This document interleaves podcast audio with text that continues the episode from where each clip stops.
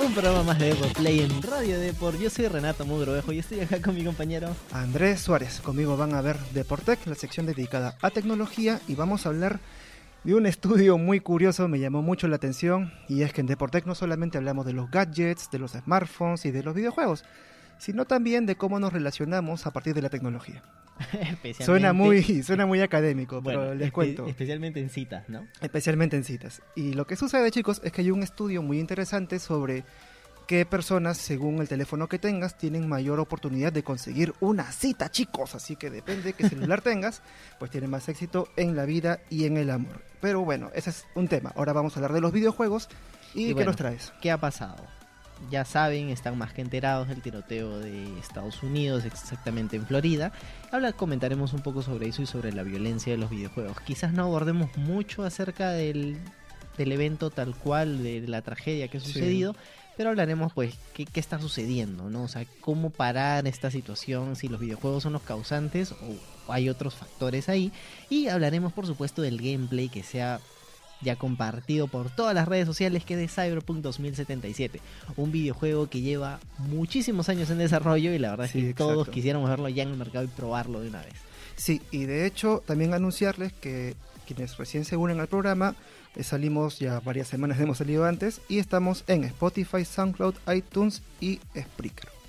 Además, tenemos un número telefónico al cual ustedes se pueden contactar a través de WhatsApp y es el más 51 942 027 603. Repito, más 51 942 027 603. Ahí nos pueden hacer las preguntas, los comentarios que ustedes quieran, recomendaciones de temas para poder tratar acá en Radio Deport que sean relacionados a videojuegos, a, la temática de ¿no? Sí, de hecho, las personas que ya nos están escribiendo no crean que lo estamos vistiendo, lo estamos leyendo, estamos ideando cómo conseguir toda esa energía y generar algo bacán para este programa y bueno, de hecho para la producción diaria de Deport Play.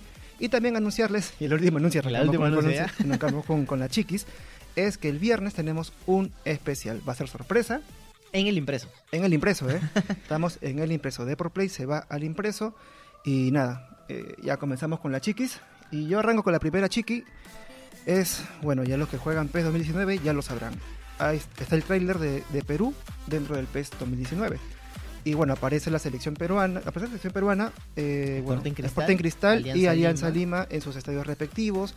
Su camiseta, su camiseta, los, gráficos, está la camiseta peruana licenciada por fin en PES 2019. Exacto. Pero imaginamos también que hay una gran ausencia y se trata de Universitario de Deportes. Quienes vieron el PES y no saben muy bien por qué no está Universitario, aquí Tato nos va a explicar detalladamente. Bueno, el Community Manager de PES 2019 o Konami, representante de Konami acá en Perú, explicó que era tema de prioridades. A ver, no es que Universitario sea, menos equipo que otros equipos de ah, pero a ver, tenían que hacer un fichaje y tenían que elegir entre la selección peruana o Universitario de Deportes. Entonces, por prioridad y por logística, terminaron eligiendo, obviamente, a la selección peruana. Aborda un público mayor, ¿no? Sí, y, en cuanto a Sporting Cristal y Alianza Lima ya estaban en PES 2018, entonces no era difícil el traspaso de código para el siguiente videojuego.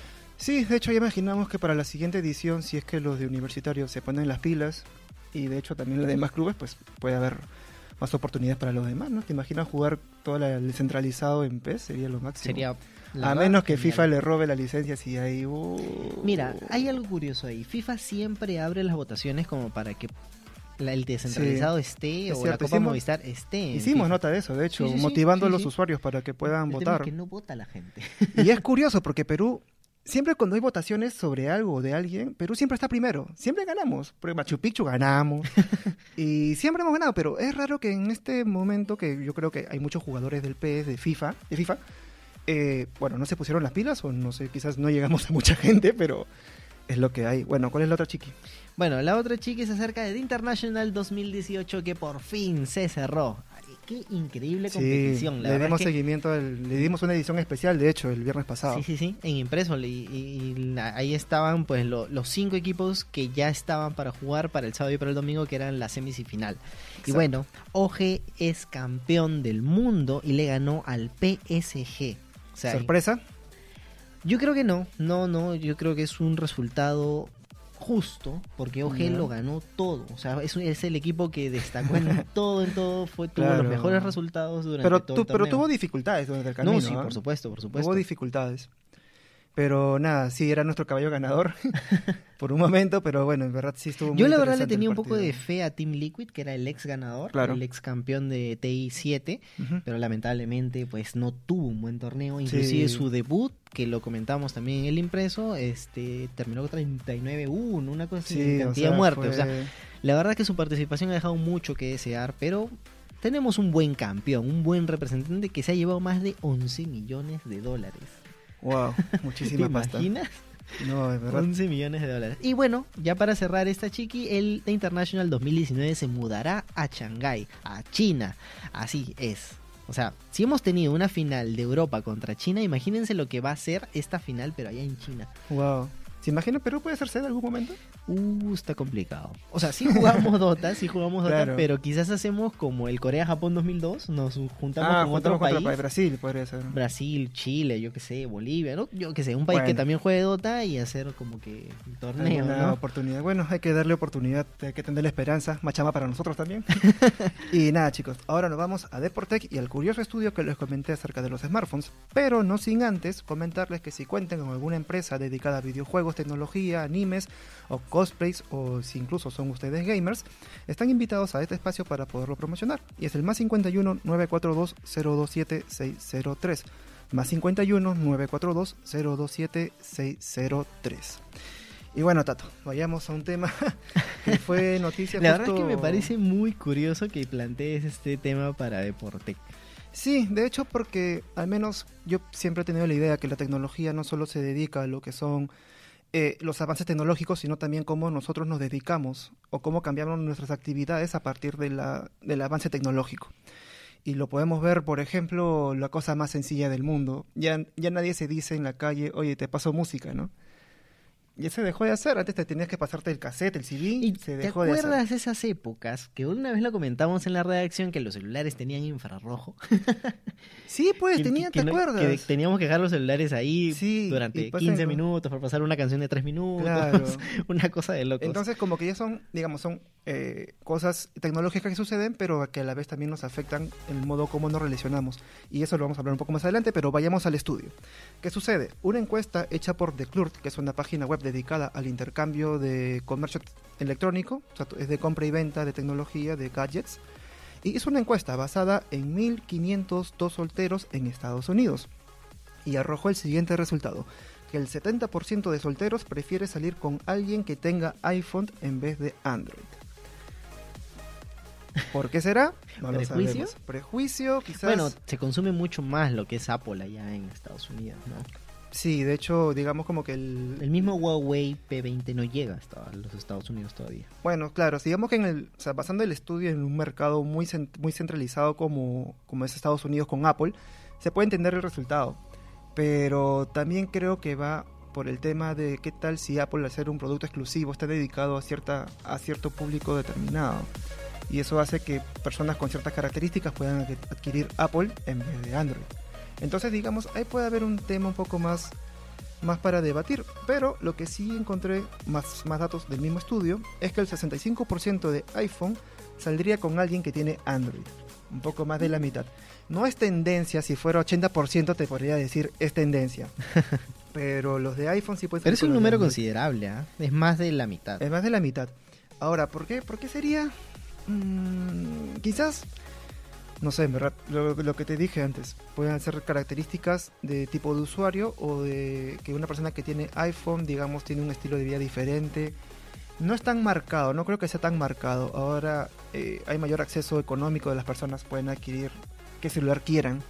Pero creo que sí lo que apunta iPhone y Apple es que tú no consumes un celular, tú consumes una marca que te identifica como alguien Justo más tecnológico, un poco más sofisticado.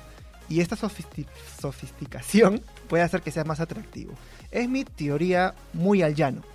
Sí, claro, o sea, las marcas no te venden un celular. Te O sea, venden un estilo de vida. Claro, Samsung no te Exacto. vende el Note 9 como que el mejor celular del mercado. O sea, te vende estatus, te vende. puf, te vende.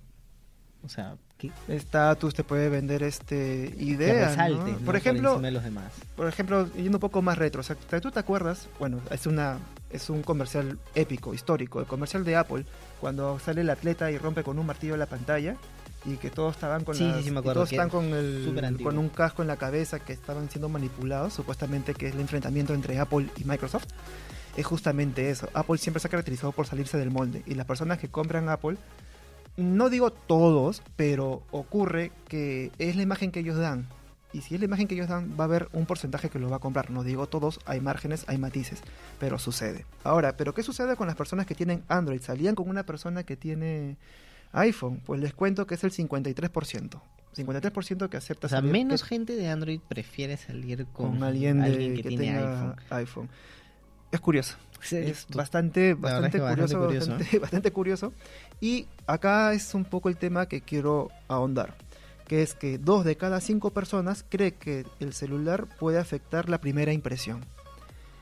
Y no sé tu tato, pero yo cuando, al menos las veces que he salido con alguien, eh, yo creo que sí en el sentido que te puede afectar porque es una pista más. O sea, tú cuando sales con alguien, le ves la ropa, le ves cómo se viste, le ves si está aseado o no. O sea, son cosas que las es la primera impresión. Y ahora que los celulares ya son una herramienta que Y todo ahora el mundo es tiene. una, el smartphone es una, es una extensión. Y el smartphone, que si tú le pones una carcasa de, no sé, de Capitán Marvel, Ajá. es porque te gusta Capitán Marvel y tú quieres que los demás sepan que te gusta Capitán Marvel. Entonces, se ha vuelto los celulares, digamos, una especie de... un accesorio. un más. accesorio al que tú personalizas y tú das algo de tu identidad a ese accesorio. Claro. Tú, por ejemplo, tu smartphone, tú lo, tú, tú lo tuneas desde cero, o sea, tú lo... Bueno, cu- cuando conocí a André, le, me- le mostré mi Claro, sí me P20 acuerdo. Lite nuevecito y me dijo, ¿qué es esto? Lo que pasa es que yo le meto capas de personalización para tenerlo a mi gusto.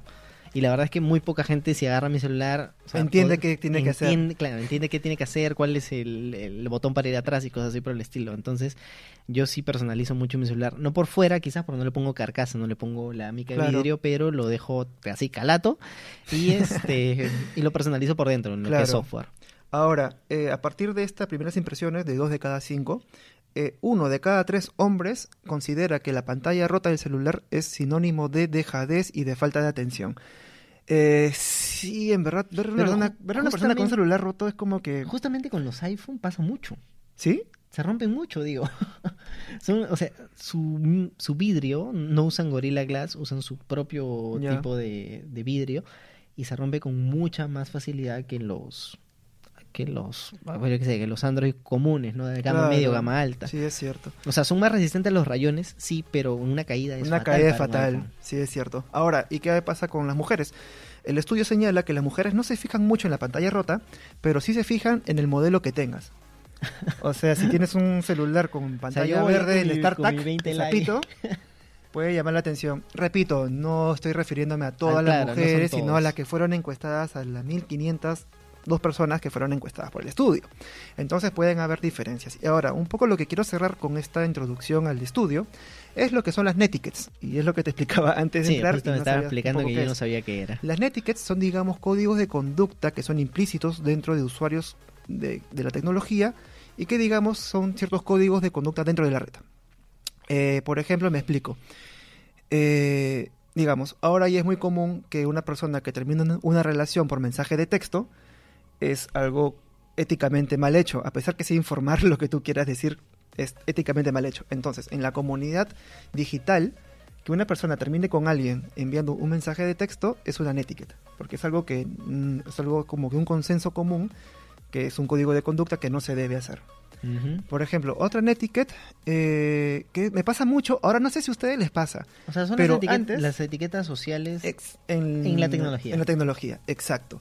Por ejemplo, yo creo que una netiquette es si conoces a alguien, tú ya no le pides el número fijo de su casa.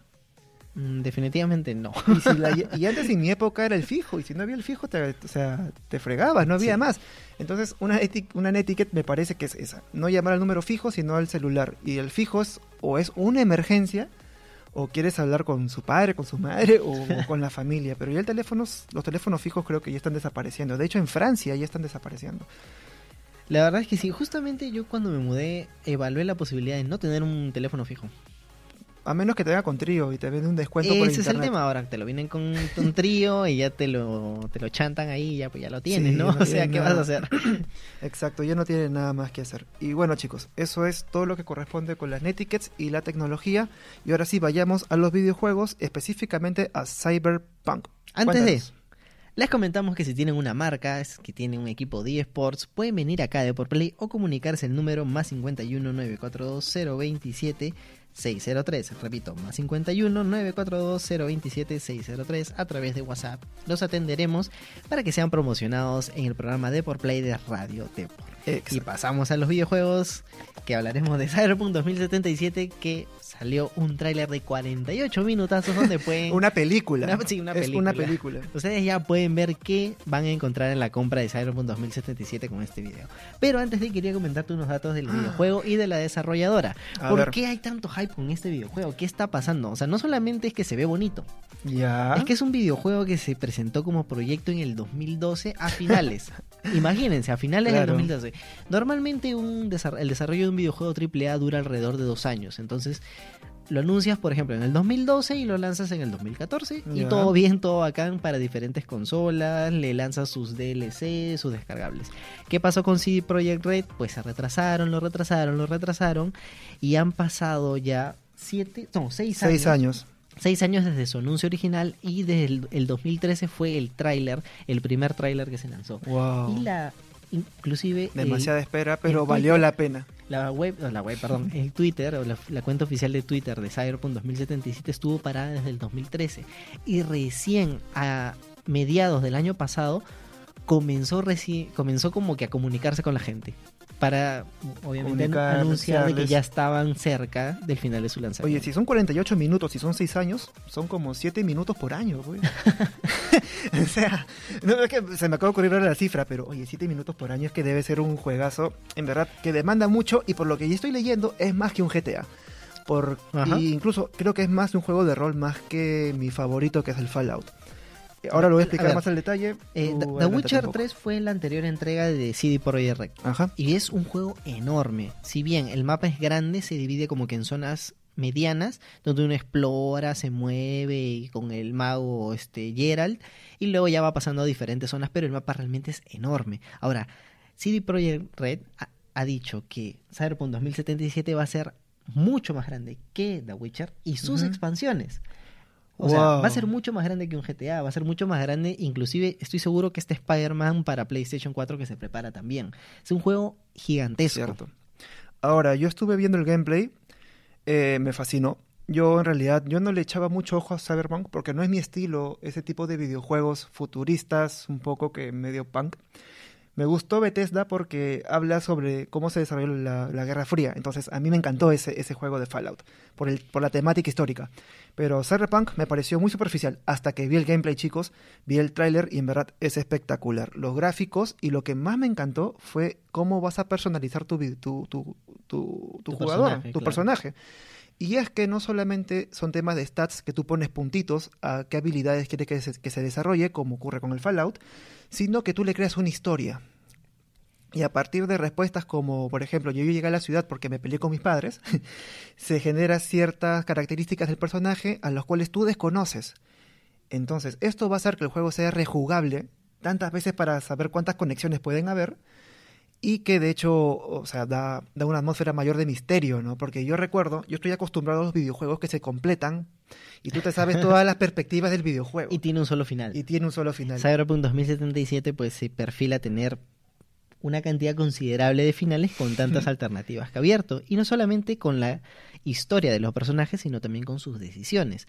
¿Por qué? Porque ha- ha creado un sistema de combate bastante complejo en el cual nosotros podemos dedicarnos a aprender, por ejemplo, al manejo de un arma en específico o en este caso pues de las armas futuristas que no, o sea, no sé si tienen nombre, pero son las cuchillas esas de las piernas que le sale a la flaca en el primer tráiler, una cosa de locos. ¿Con la que escala, creo? Sí. Sí, ya me acordé. Y este, bueno, pero también las decisiones de lo mato, no lo mato o qué hago. Por ejemplo, lo que puedes hacer es eh, hackear Hack- antes, hackear antes a los agentes Cierto. y lo que pasa es que las armas están como que unidas al ¿El como que el, cerebro? como, como el cerebro, como el sistema operativo de las personas, entonces no pueden, uno no puede disparar un arma ajena.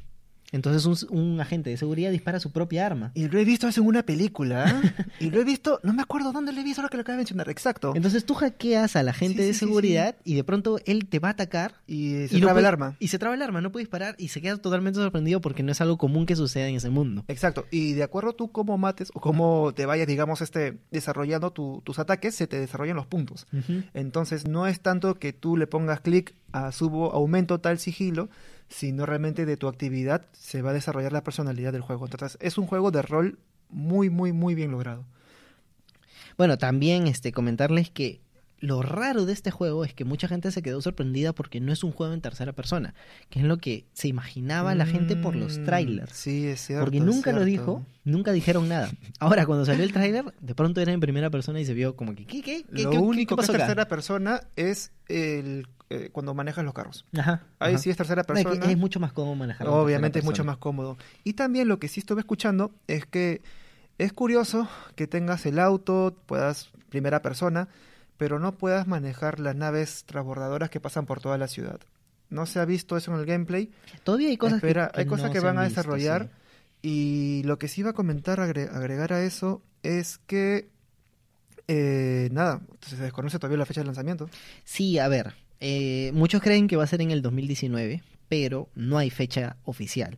Otros, la verdad es que han visto directamente en la Gamescom de Colonia de Alemania el gameplay, el juego como tal, y muchos dicen que todavía está verde, que inclusive podría irse hasta el 2020 el desarrollo. Entonces hay mucho por esperar. Hay mucho por esperar, todavía faltan trailers por venir, el precio oficial no está fijado, que uf, asumo que será bastante caro, tanto para consolas como para PC, así que habrá que esperar todavía. Sí, de hecho, bueno, va a estar disponible en PS4, Xbox One y PC. Yo asumo que el de PC va a ser el más... El más completo, El más ¿no? completo. En, términos de gráficos. Sí, y nada chicos, si me lo preguntan a mí, tuviera el videojuego para comprarlo, yo me lo compraría porque va a ser una experiencia nueva. Es un nivel más allá del GTA. Y comentarles que CD Projekt Red es una empresa en la que realmente se puede confiar por lo que han hecho con The Witcher y además porque ellos son los que manejan la tienda GOG.com. La verdad es que es una empresa súper transparente con lo que quiere hacer en la industria. Eh, muy similar a como eh, si fuera Steam, o sea, no, no tiene una mala reputación. Lamentablemente Como se ha atrasado seis años, ¿no? No, seis años que creo que merece el videojuego para la calidad que se está entregando, ¿no? Y es curioso porque hace seis años se desarrolló el videojuego con una idea que hasta ahora sigue vigente. Entonces es un trabajo que está muy bien logrado que se actualiza, no es un proyecto que nace de pronto y ya si lo demoran tanto se pierde vigencia. Entonces esa característica que hace que el juego sea más grande de lo que ya es. Y bueno, Y bueno, ya está, eso es los videojuegos porque la verdad es que 40 minutos de, de gameplay da para mucho más Da que comentar, más. pero ya lo verán. que es en- una hora, un datito, que es una hora de gameplay, bueno, 40 48 minutos, que es casi una hora, y se, se piensa o se trama que es- el juego dure 10 horas solamente la historia oficial, sin contar misiones secundarias, colección y- colecciones de objetos, entonces hemos visto una décima parte al menos, y creo que es suficiente para estar sí, muy, muy encantado bien. con el título. Vayan a las redes de Deportplay para ver el gameplay. Sí, lo tenemos compa- compartido en la página web. Ahora sí, vayamos a la trending y un tema que es un tanto sensible acerca de los videojuegos, y muy sensible y muy recurrente, que es la violencia en los videojuegos, a partir del ataque que hubo en Jacksonville, en un evento del Madden. Eh, bueno, uno de los jugadores, uno de los competidores había perdido y bueno, hizo un ataque armado, fallecieron dos personas, el, el- el que fue el atacante se suicidó y hirió a otras 11 personas.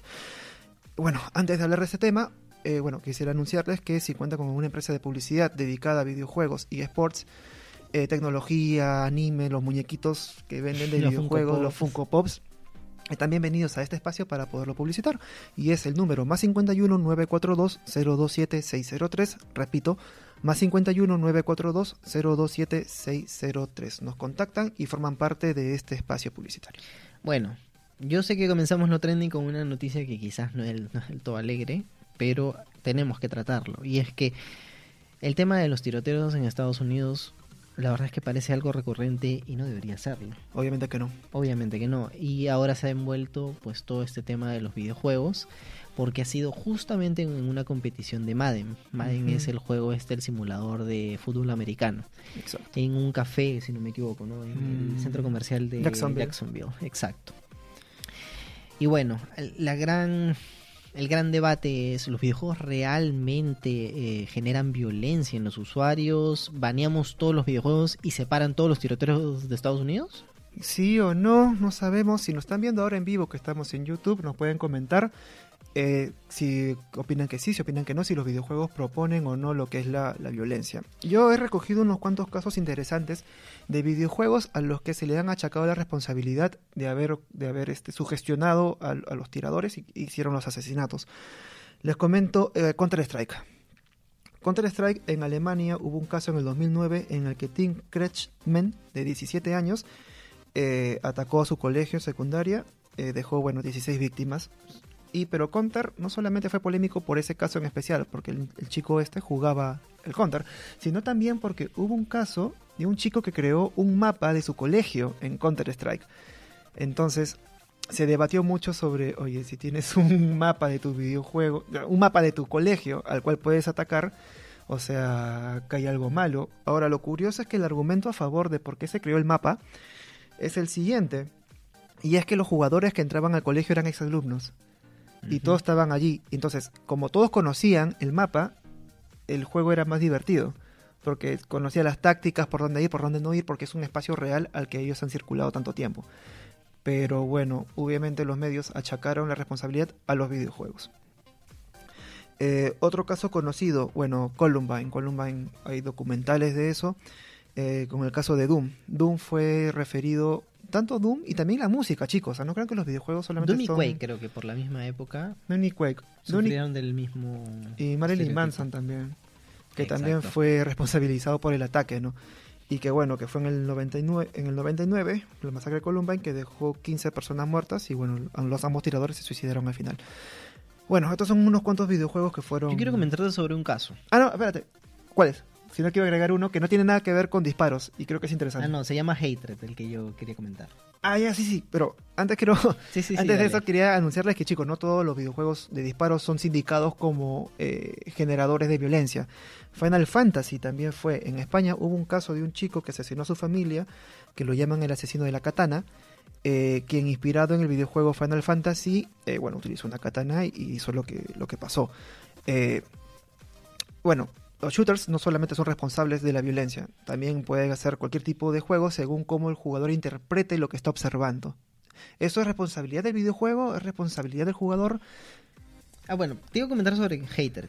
Hatred fue un videojuego que se lanzó, si no me equivoco, hace como tres años, o dos años y medio, si no me equivoco y se armó mucha polémica alrededor del videojuego porque el videojuego trataba sobre tiroteos en lugares públicos. O sea, tú eras como mm. que un, un psicópata, algo así por el estilo, cogías un arma y matabas gente.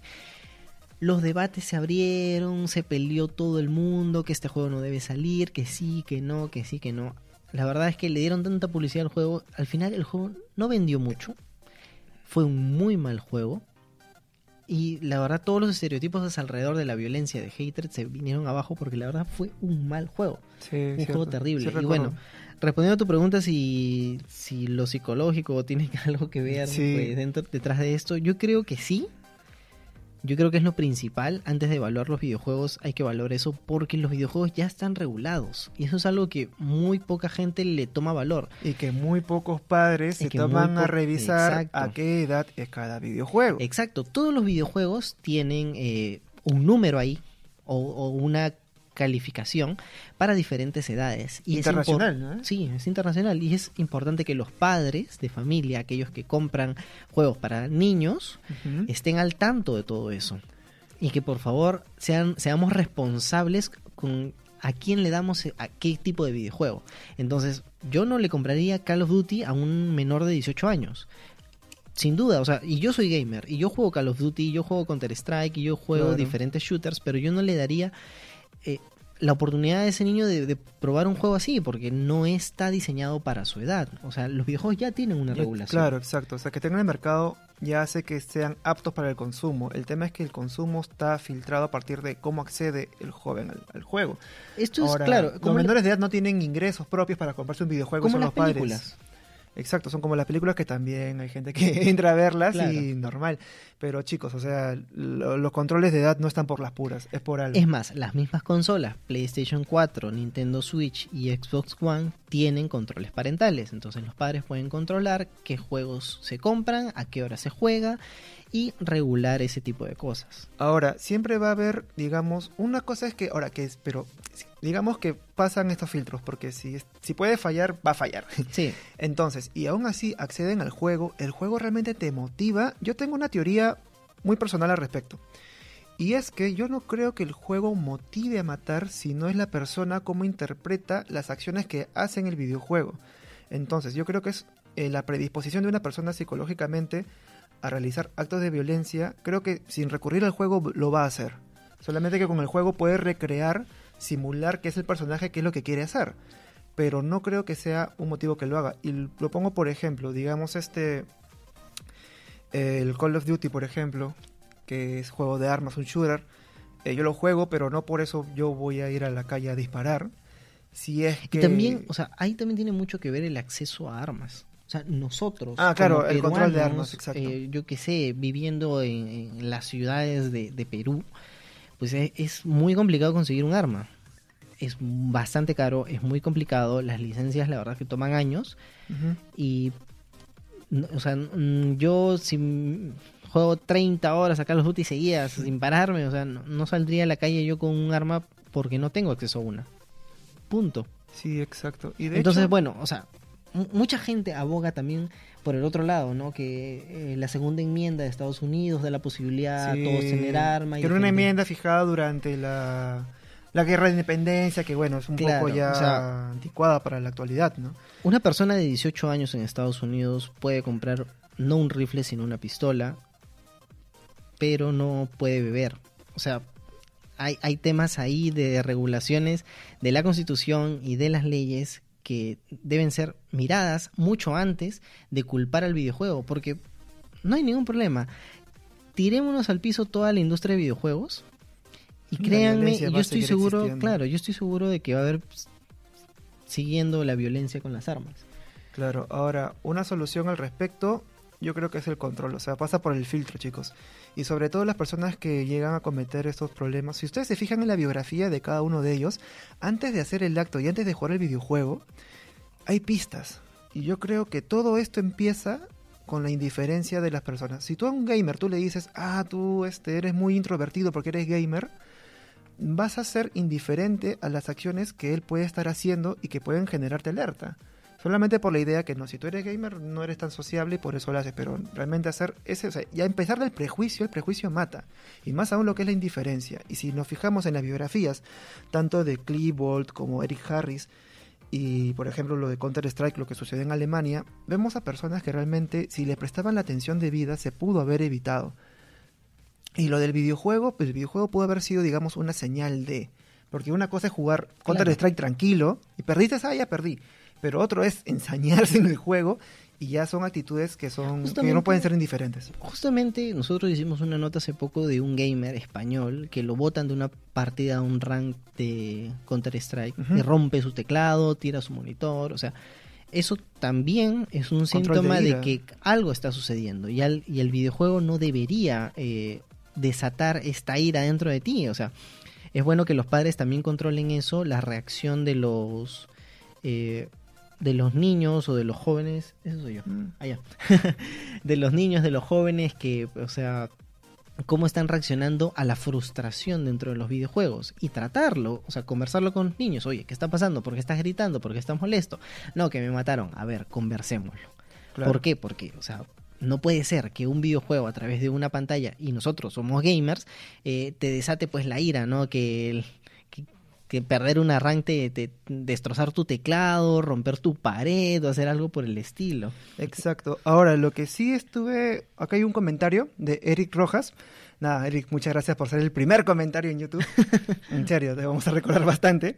Es, Eric, Eric Rojas menciona, si el tiroteo pasa en un partido de fútbol, el fútbol es malo, o si pasa en un cine, el cine es malo.